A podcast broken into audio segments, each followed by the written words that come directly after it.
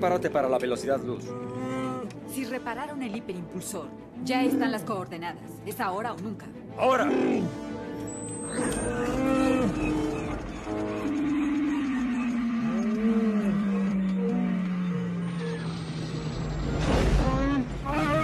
Dijeron que lo repararon. Yo confié en que lo harían.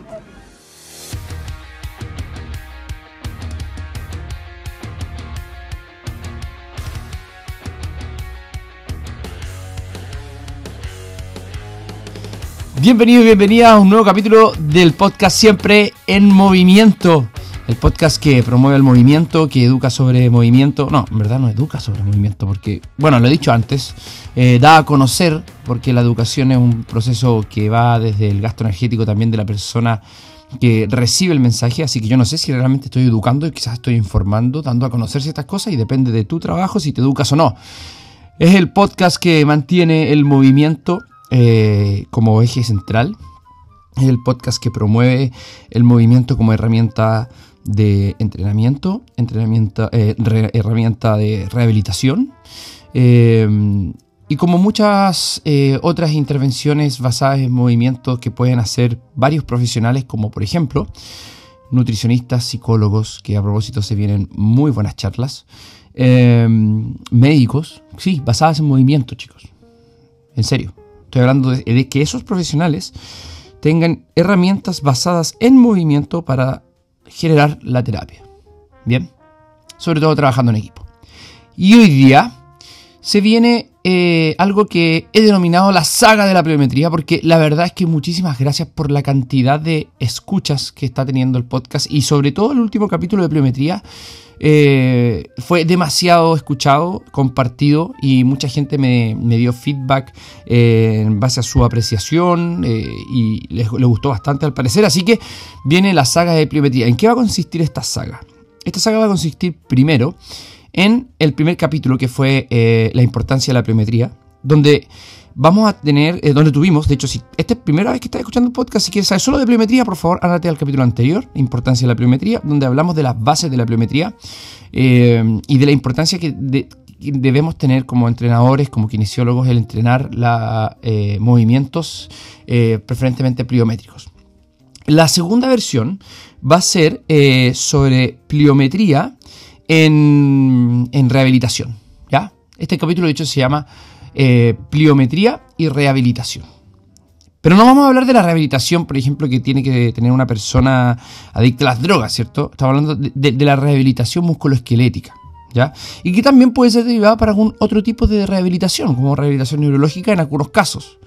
Aquí, obviamente, vamos a hablar en 30 minutos, si es que no me paso, eh, a, a modo general, ¿ya? Pero, pero para tocar los puntos más importantes de por qué cualquier persona que se está rehabilitando una lesión musculoesquelética eh, debería por lo menos tener algún tipo de estímulo pliométrico, porque la vía nos exige estímulos pliométricos, ¿ya? Y la tercera parte, para dejarlos ahí enganchados, va a ser el cómo hacerlo, la programación. el cómo, ya, perfecto, me hablaste de las bases, de, en la importancia de la pliometría, me hablaste de la pliometría en la rehabilitación, ahora cómo lo hago, bien, algo de programación de pliometría, Pero les aviso al tiro y le hago un spoiler sobre ese capítulo. Hasta el día de hoy no existe consenso sobre cómo medir las variables y cómo programar, un, con- un consenso claro en la pliometría eh, debido a lo difícil que es medir eh, gestos de esas velocidades eh, y la cantidad de, de diferencias y variables que hay entre todos los seres humanos. Entonces ahí te voy a dar un ejemplo. Una persona que mide metro 70, pesa 90 kilos y va a hacer un hop, que es un salto con una pierna, es saltas, eh, es un movimiento que partes en una pierna y caes en la misma, no va a ser de la misma intensidad una persona que pesa exactamente lo mismo, mide lo mismo, pero tiene un porcentaje de grasa diferente versus un porcentaje muscular diferente. O incluso, ni siquiera, mismo porcentaje de grasa, mismo porcentaje de masa muscular, eh, pero se diferencia en la coordinación, por ejemplo, y el tiempo de, eh, de exposición a esas variables. Entonces, es muy difícil realmente generar una programación más cuantitativa de la pliometría. Lo único que se puede llegar en algún momento al consenso son los contactos eh, y la complejidad, pero la complejidad va a variar tanto entre individuos que también es muy complejo. Así que lo vamos a ver en el siguiente capítulo. Pero ahora, en este capítulo, ¿qué vamos a ver? Antes necesito decirles que estuvo increíble mi matrimonio. De hecho, varios vieron en las redes sociales probablemente que me casé. Gracias a todos por sus hermosos saludos en las redes sociales que no he contestado todos. Tengo lleno y por lo mismo no, creo poder contestarlos todos. Eh, se entiende que no, no puedo, no me da. Pero muchas gracias. Así que los contesto todos por acá. Em, estuvo maravilloso. Me, casé con la mujer de mi vida, Belencita Jerez. Eh, le mando un saludo eh, a mi mujer, a, mi esposa. Y de verdad fue maravilloso. Tuvimos todo lo que teníamos que tener. Tuvimos música, tuvimos bailes, eh, tuvimos alto, alto show de baile por la chucha. Puta que estuvo bueno el baile. Ahí después en algún momento va a salir en las redes el baile.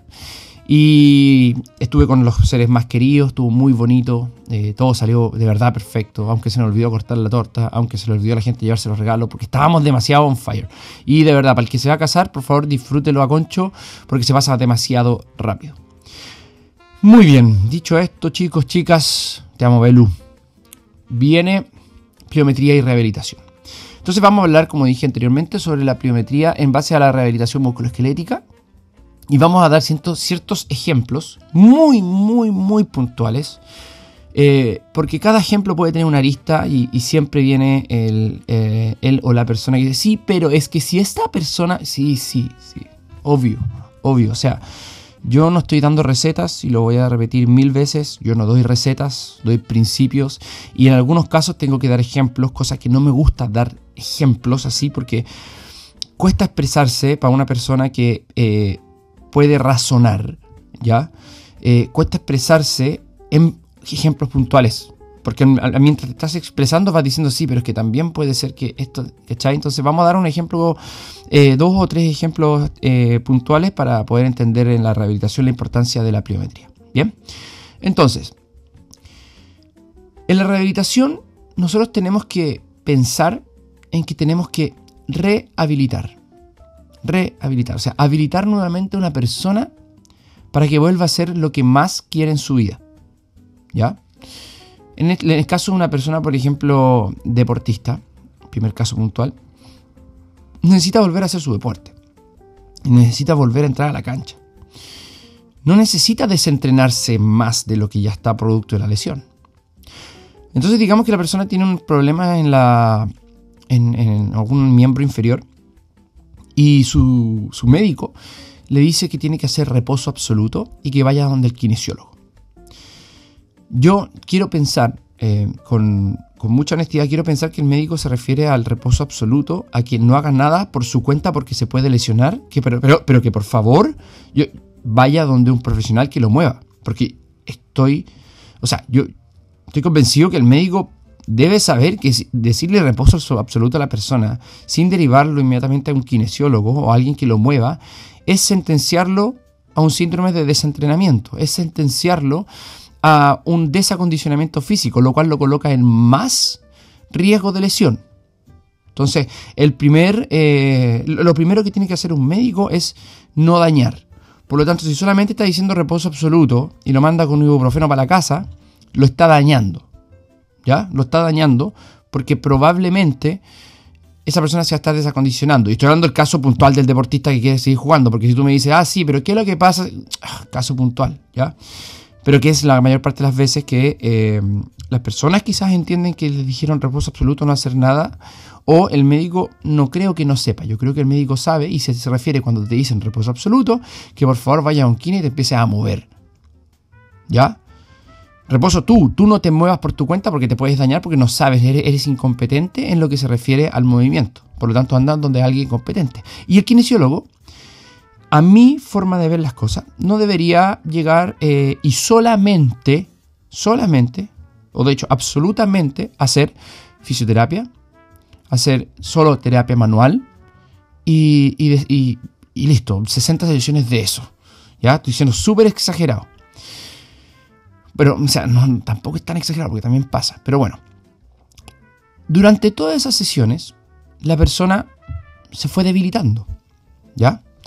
Se fue debilitando y comenzó a desentrenarse y cuando ya no tiene dolor, porque es muy fácil que una persona deje de sentir dolor simplemente dejando de hacer la actividad, y eso lo saben casi todos los que tienen fisioterapeuta, eh, le, dejas de, de, exponer a la actividad que le duele y probablemente, si no es una sensibilización central o algo más, eh, o algo diferente de alguna lesión musculoesquelética, esa persona se va, si, si sanar es quitarse el dolor, se va a sanar.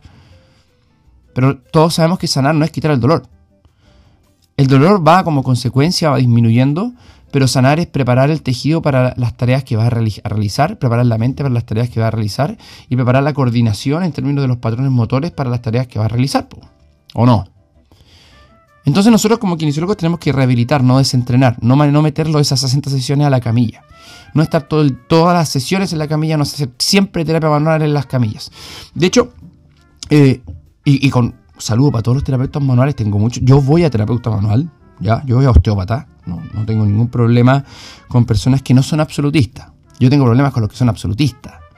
Y por eso les digo a los que son absolutistas, muéstrenme un paper, por favor, muéstrenme una investigación, muéstrenme un libro, muéstrenme un autor que con evidencia, que no quiere decir con entender los mecanismos, sino que se evidencie que desde la práctica puedas ganar con resultados pasivos resultados activos, como por ejemplo preparar un tejido para que produzca movimientos pliométricos, preparar un tejido para que genere fuerza. Muéstrame uno, por favor, uno.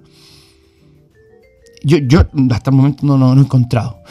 No he encontrado em, resultados pasivos que lleven. Perdón, em, eh, ah, perdón. No he encontrado intervenciones pasivas que lleven a resultados activos, chicos, chicas. No, no, no, no, no existen, porque es una... A ver, eh, esto es eh, principios. Entonces, el cuerpo responde a estímulos, ¿ya? Y a medida que el estímulo es de más alta intensidad, el estímulo va generando más adaptación, ¿ya? Lógicamente hay ciertos estímulos que son muy dañinos, por lo tanto la intensidad es muy baja, pero tiene que haber algo de intensidad. Pero colocar las manos sobre el cuerpo de una persona y creer que yo estoy liberando el psoas, porque estoy llegando por las vísceras, que es casi imposible llegar al, al, psoas realmente, y sí que estoy liberando el psoas, y que eso va a hacer que el psoas mantenga, eh, o con el tiempo, la exposición graduada, eso va a hacer que el psoas esté más, entre comillas, largo, que eso lo he escuchado. Eh, no, no, no, no, no, no va a, no va a producir resultados eh, activos. A lo mejor va, va, a ser algún tipo de, que es bastante demostrado, y Ojo, no tengo nada en contra de eso, de hecho lo ocupamos mucho para producir muchísimo placebo, y eso es muy bueno. Es mejor placebo que nocebo. Entonces va a producir muchísimo placebo, es muy, muy, muy, muy bueno. Pero, si yo quiero realmente estimular el psoas, que haga la pega que tiene que hacer el psoas, el psoas es un músculo muy fuerte, pero además tiene varias características de ser un músculo que produce mucha velocidad. ¿No me creen?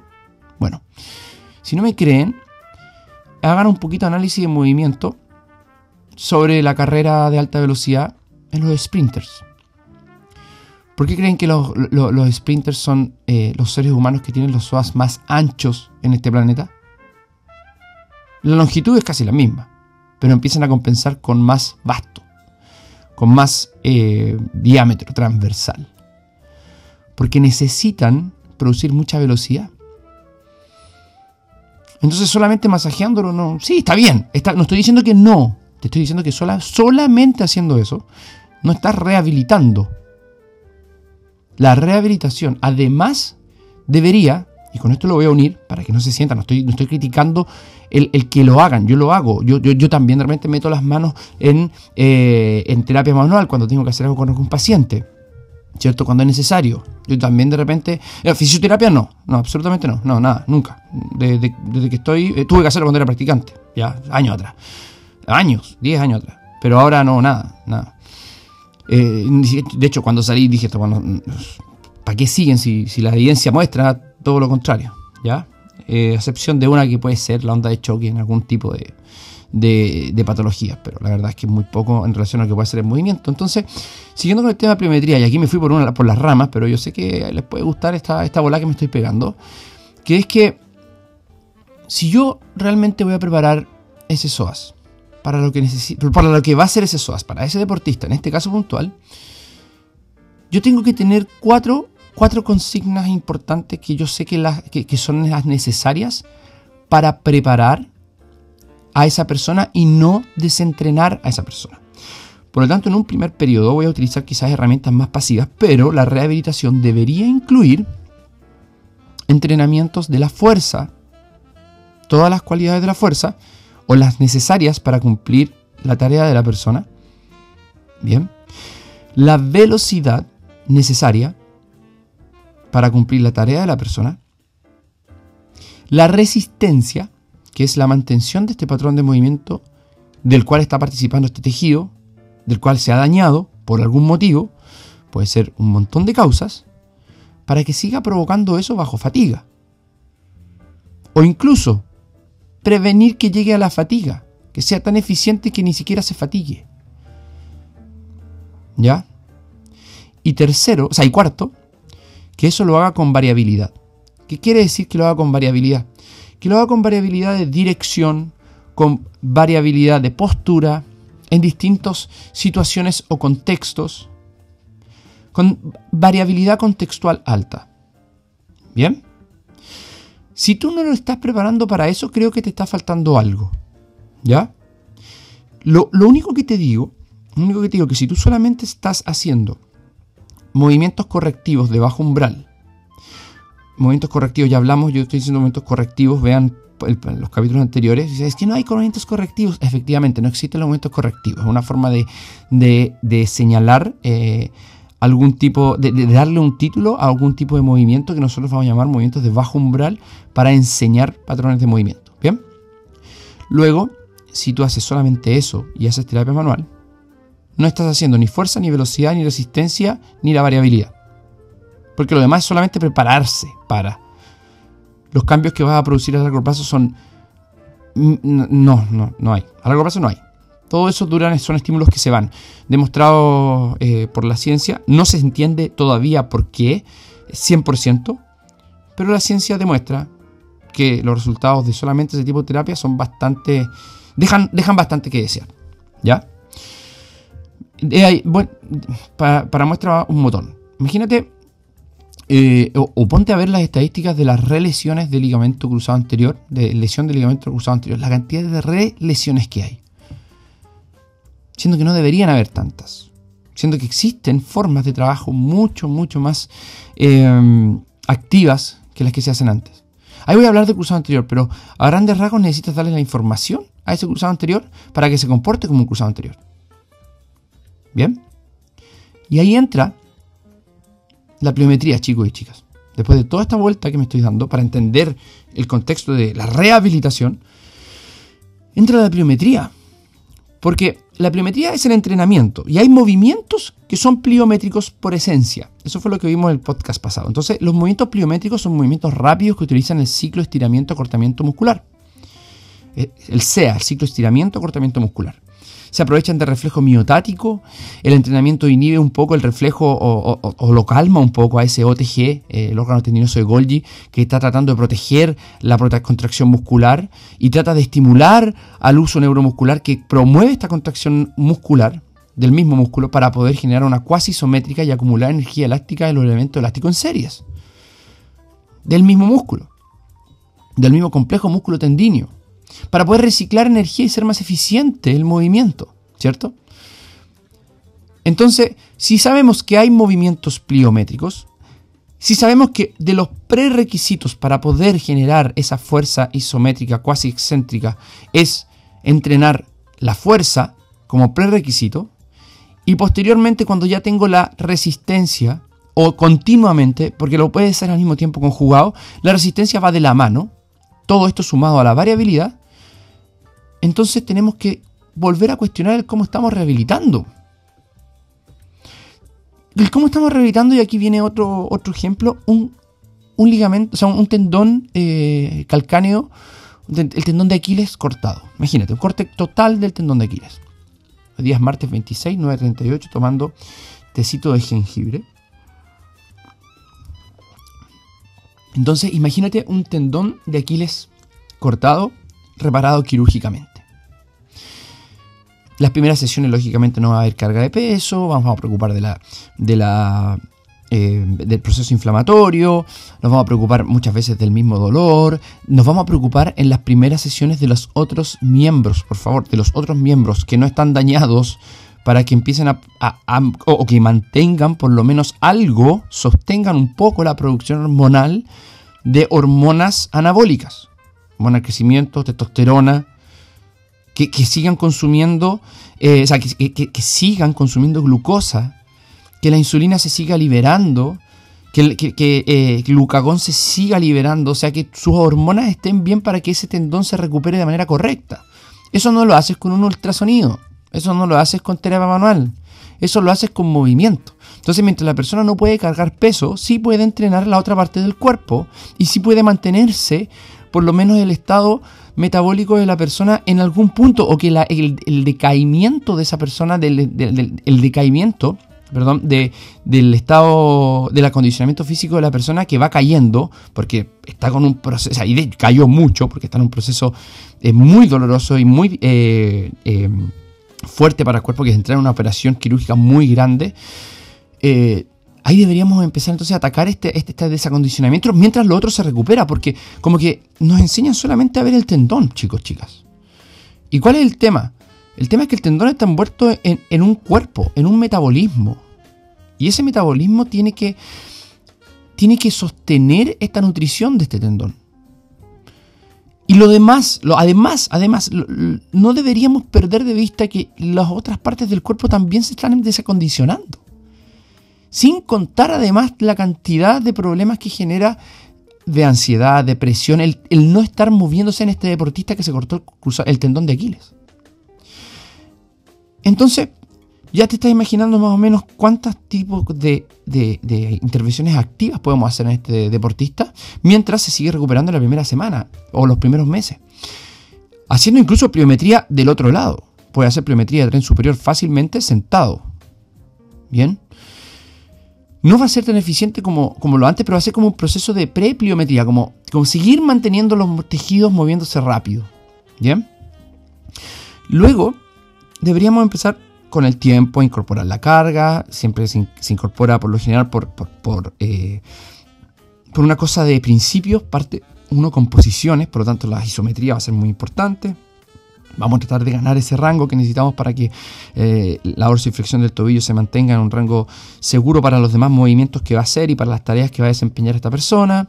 La flexión plantar también, la pronación, la inversión, preparar todo el tobillo, ¿cierto? Que está eh, ahí con un problema quirúrgico y mantener todo lo demás. Empezamos a incorporar fuerza, quizá empezamos a incorporar fuerza bipodal, eh, isométrica, después si quieren excéntrica, excéntrica tratando de sobrepasar objetos eh, eh, inamovibles, excéntrica tratando de evitar que un objeto que es muy pesado se te venga encima y cosas así, distintos tipos de isometría, que vamos a hablar después un podcast sobre la isometría.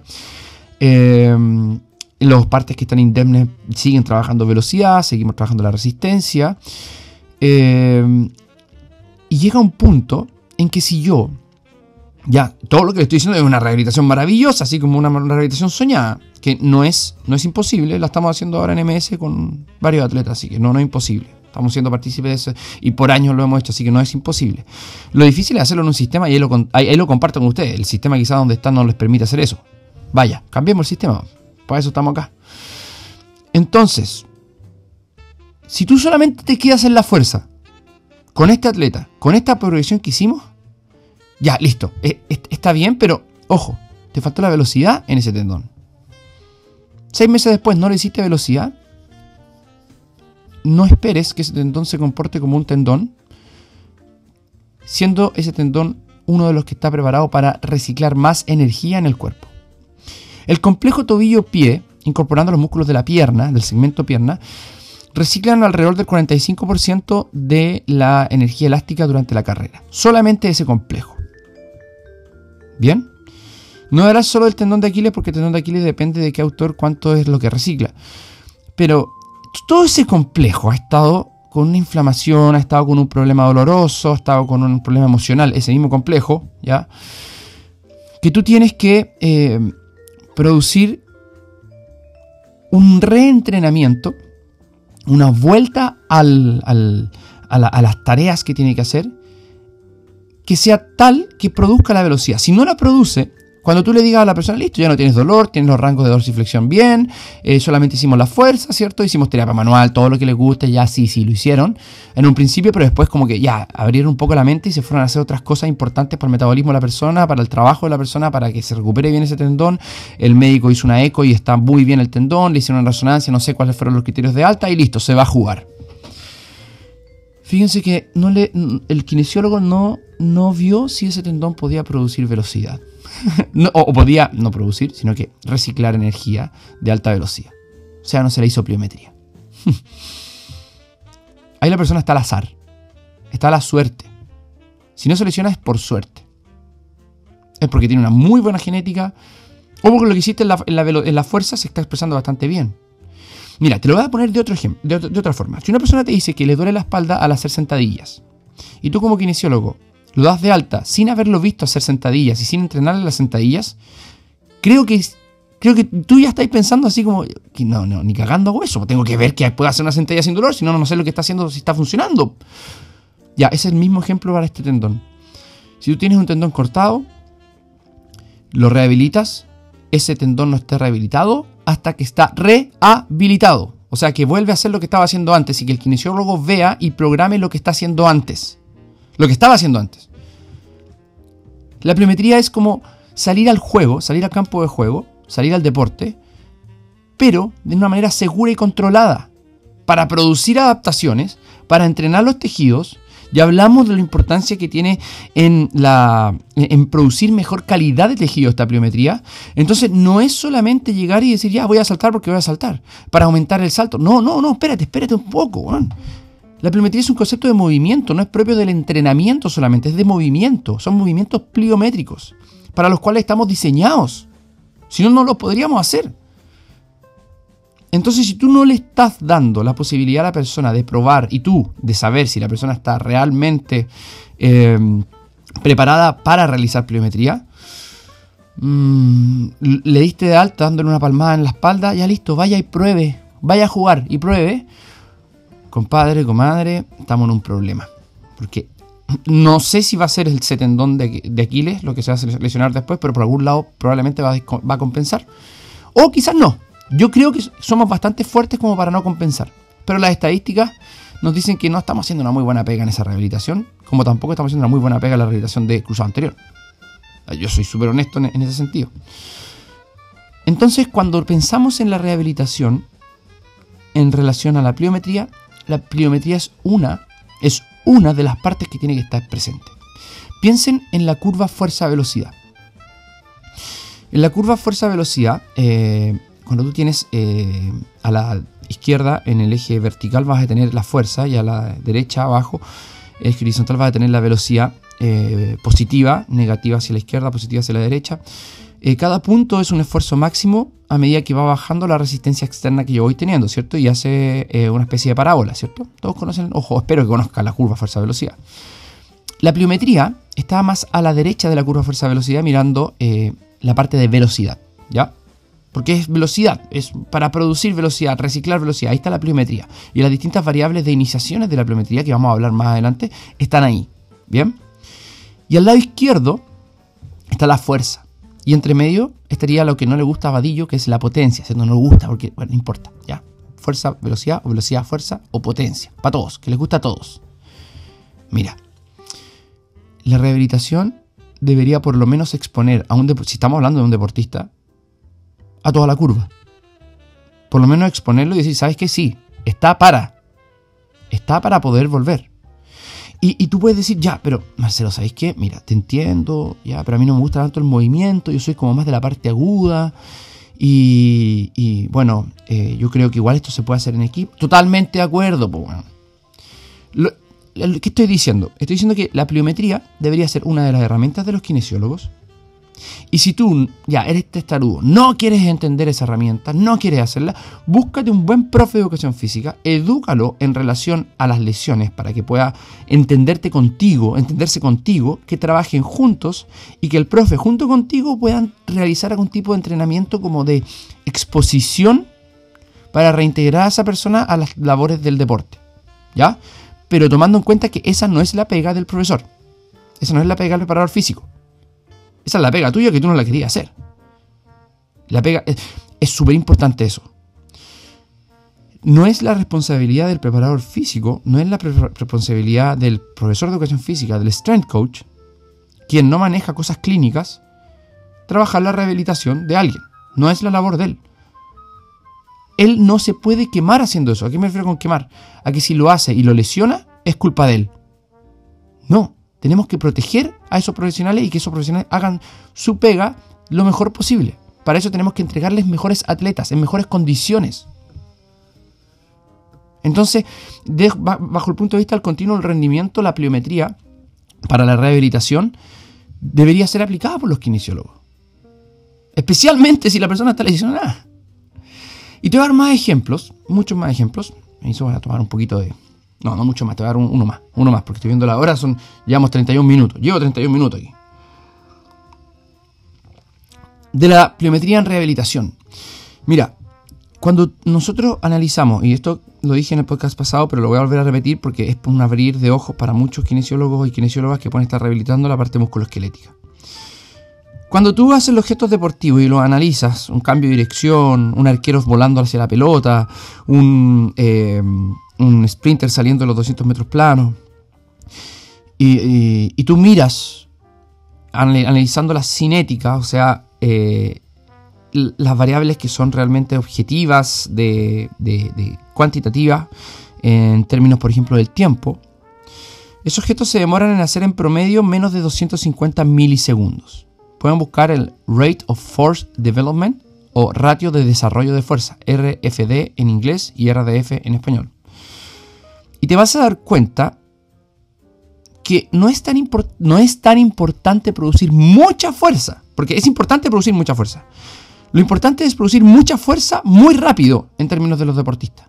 O sea que la fuerza sea producida, no, no el pic de fuerza, porque nadie puede producir su pic de fuerza en 250 milisegundos, no se puede necesitas más tiempo para desarrollar más fuerza, pero tienes que hacer que la persona pueda generar más fuerza en el menor tiempo posible, porque los gestos deportivos son en menos de 250 milisegundos.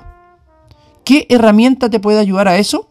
Escúchame bien, esta es la herramienta que te ayuda a mejorar, o una de las herramientas más importantes que te ayuda a mejorar el RDF. Es el ultrasonido. No. no, mentira. Es. Es. no es el ultrasonido, no son las terapias pasivas, no es el, masaje, no es eso. No, no estoy diciendo que no estoy diciendo que esté mal eso. Lo que estoy diciendo es que ¿quién te va a mejorar eso? Intervenciones como la pliometría, intervenciones como la potencia. Pero en este caso estamos hablando de la pliometría. Entonces la pliometría le va a enseñar a ese tejido, le va a enseñar a ese a ese, ese, cuerpo completo, le va a enseñar a ese sistema, a esa persona, a producir las fuerzas necesarias, a la velocidad necesaria, con los ángulos, con las direcciones, con las posturas necesarias para darle los requisitos de variabilidad que necesita ese tejido y esa persona para las tareas que tiene que desarrollar. Mira, ¿tú crees que como 250 milisegundos no es mucho? Parpadea. Bien, ¿parpadeaste? Bien. Al parpadear, te demoraste 400 milisegundos en promedio. O sea, ese tendón de Aquiles tiene que transferir energía así de rápido. Si tú no preparas los tejidos para los cuales han sido diseñados, ese tejido no está rehabilitado. Por lo tanto, la frase que me gustaría que ustedes se quedaran en este podcast, como en resumen, sería, tú no estás rehabilitado hasta que estás rehabilitado. No hasta que le quitaste el dolor. Y las herramientas pasivas van a llevar a resultados pasivos. Y las herramientas activas llevan a resultados activos. Las herramientas activas, pasivas, tienen su tiempo y su lugar, pero no son la base de toda la rehabilitación. Cosa que pasa mucho. Y debería ser expuesto la persona, utilizando la herramienta de pliometría, a toda la curva fuerza-velocidad para, exponerlo a toda la curva fuerza velocidad necesitas herramientas de fuerza, fuerza máxima, velocidad fuerza, fuerza velocidad, movimientos balísticos, si quieres decirle, y pliometría. Sí, se necesita, sí, se necesitan toda la, conjugación para entender que eh, este cuerpo ya está siendo resiliente para producir energía, para absorber energía, para ser eficiente. No solamente los movimientos correctivos, no solamente la terapia manual, Entonces, esa es, la, e, esa es la idea de entender dónde va la pliometría en la rehabilitación. Entonces, si un tejido no se recupera, mira, de hecho, otra frase. Un tejido no se recupera hasta que se recupera. ¿Y cuándo se recupera? Cuando es capaz de producir su función. De nuevo, un tejido no se recupera hasta que se recupera. Y se recupera cuando es capaz de producir su función. Tengo que prepararlo para que tolere aquello que es su función. Y si yo no, no lo he preparado con estímulos similares a la función que va a realizar, yo estoy fallando en la rehabilitación.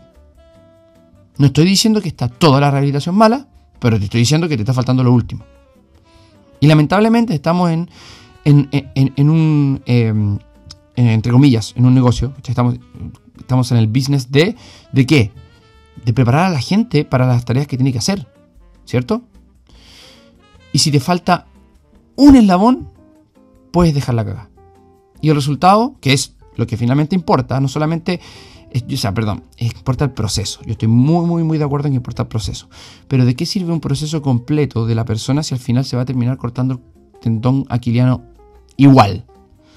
Muy bonito quizá el proceso que hiciste de educación, muy bonito el proceso que hiciste de terapia manual, muy bonito el, proceso que hiciste de, fisioterapia, muy bonito todo. El, el, turbión, no sé si todavía se ocupa, muy bonito todo lo que hiciste, pero compa, ¿está haciendo lo que quiere hacer o no? ¿Sí o no? Entonces está bien enfocarse en los procesos, te dan aprendizaje. Pero al final del día, la excelencia está dada por los resultados. Y si no hay resultados, tenemos que cambiar la receta. Tenemos que seguir siendo chefs, cambiando recetas. Y finalmente, dando este ejemplo del deportista, me voy a ir al ejemplo de la persona normal y con esto voy a unir todo para cerrar. Hablo de persona normal a un ser humano, a un ser humano que no genera deporte de ningún tipo a un oficinista, a un, ser humano que hace, que es oficinista. ¿Bien? La pregunta es, ¿ese, ¿ese ser humano tiene tendones? Sí. ¿Ese ser humano tiene usos neuromusculares? Sí. ¿Ese ser humano tiene cordones espinales? Sí. ¿Ese ser, humano tiene fascia? Sí. ¿Ese ser humano tiene arco plantar? Sí. ¿Ese ser humano tiene fascia plantar? Sí. Ah, o sea, ¿me está diciendo que ese ser humano está preparado para hacer velocidad? Sí. Ah, o sea que una rehabilitación de un deportista no debería variar tanto en relación a los estímulos, sí, en, relación a la cantidad, sino que a la, a la cualidad de estímulos que le estamos dando. Sí. A lo mejor no voy a exponer a una persona común y corriente, un oficinista, no lo voy a exponer a los ángulos y a las velocidades y a las fuerzas de un deportista pero sí lo voy a exponer a fuerza, velocidad y ángulos que él necesita. Porque está ahí en un primer lugar porque se lesionó o está ahí en un primer lugar porque no puede lograr salir del sufrimiento al cual lo llevó ese dolor. No está ahí por el dolor. Él te va a decir, me duele esto, por eso quiero que me ayudes. Pero tras línea te está diciendo, estoy sufriendo, no puedo hacer la tarea que quiero hacer. Entonces, para pensar, chicos, chicas, porque la pliometría es una herramienta de movimiento. El entrenamiento pliométrico es un entrenamiento de movimiento y no es propio del entrenamiento, no, es, propio del rendimiento al estilo alto rendimiento, no, no es propio de ellos. Nadie es dueño, nadie es dueño de las intervenciones, nadie. La pliometría es incluso una herramienta terapéutica y es una herramienta terapéutica necesaria en la mayoría de los seres humanos para poder volver a un estado de habilitación para las tareas que tiene que desarrollar. Entonces, si a una persona normal tú llegas y le dices, estás de alta y no hiciste pliometría, yo le estoy diciendo literalmente, mira, compa, te preparé para hacer fuerza, te preparé para la resistencia, pero, pero, pero, no hagáis velocidad. O, prueba tú, prueba, prueba. Prueba para cachar si es que sí o no velocidad y si es que te duele o no en velocidad. ¿Ya? ¿Me avisáis? Ya. Gracias. Chao, que te vaya bien. Fue un gusto tener 60, 60 sesiones contigo. Mira, yo aquí voy a cerrar diciendo que yo sé que para muchos quizás este, esto puede ser como, oh, incómodo. Sí, qué bueno que sea incómodo. Incómodo porque quizás no lo puedes hacer por tu sistema. Quizás no lo puedes hacer porque tampoco lo conoces. Mi labor es crear puentes entre los conocimientos más avanzados de la rehabilitación y el entrenamiento para que mejoremos esta weá como está, po. Y lógicamente te vas a sentir incómodo. Yo todavía me siento incómodo cuando viajo al extranjero y veo algunas cosas que yo no estoy haciendo. Chuta, de veras, no había pensado. Me siento incómodo y digo, bueno, quiero crecer. Eso es lo que me hace crecer, po. Pero sentirse incómodo y empezar a rebatir todo lo que estoy hablando solamente por la comodidad, porque no quiero salir de donde estoy, mejor no discutáis. Estamos en lugares diferentes. Yo quiero cambiar las cosas, tú quieres mantenerte en el status quo. Tú crees que lo estás haciendo bien y, y- y no eres abierto a otras opiniones. Esa es la diferencia. Entonces, por eso, quienes, amigos y amigas, si pueden aprender, búsquense un buen, cursi- un buen cursito de pliometría. Búsquense un buen, eh, buen referente en pliometría. Búsquense la- la- las eh, referencias que dejé el, el podcast pasado. Pregúntenme a mí, vean eh, mis publicaciones, empiecen, empiecen a investigar un poquito sobre pliometría. Atentos a los cursos que vamos a lanzar de pliometría, por si acá, atentos. Em, porque es una herramienta clave. Y antes, por favor, antes de producirlo en sus pacientes, háganlo ustedes y siéntanlo ustedes. Porque no quiero a puros monitos con navaja agarrando a personas haciéndolas saltar sin siquiera tú como kinesiólogo entender cómo saltar. Porque podéis verlo en un libro, en YouTube, donde queráis, pero si tú no lo puedes hacer, no lo sabes, solamente lo conoces. Así que muchas gracias, espero que les haya gustado esta segunda parte de la saga Pliometría. Estuvo fuerte, yo lo sé, estuvo al callo, eh, con dos o tres ejemplos nomás, pero para que vayan entendiendo dónde cabe y cómo cabe esta, esta pieza, este puzzle dentro de la pliometría para que las personas puedan tener las cualidades que necesitan. Ahora, ¿cómo programarla? Próximo capítulo la próxima semana. Espero que salga porque tengo, eh, tengo el cierre del diplomado, de la segunda versión del diplomado, el domingo, en la mañana, o sea, el del sábado y domingo. Así que voy a estar bastante cansado el lunes, pero voy a tratar de grabar el lunes. Eh, y además tengo la mentoría Exos miércoles, jueves, no, jueves, viernes, sábado y domingo de la próxima semana. Así que va a estar eh, muy, muy, muy fuerte mi próxima semana. Y a la siguiente tenemos DNS en MS. Muchas gracias chicos y chicas por estar eh, presentes en este podcast, por hacernos llegar. eh, de hecho, ahora está un poquito más bajo el ranking, pero llegamos la semana pasada a número 66 de 200 en los podcasts chilenos. Eso gracias a ustedes y ponemos el movimiento ahí en la palestra para que nos sigamos moviendo. Gracias por escuchar a este loco, que estén súper bien y nos vemos la próxima semana.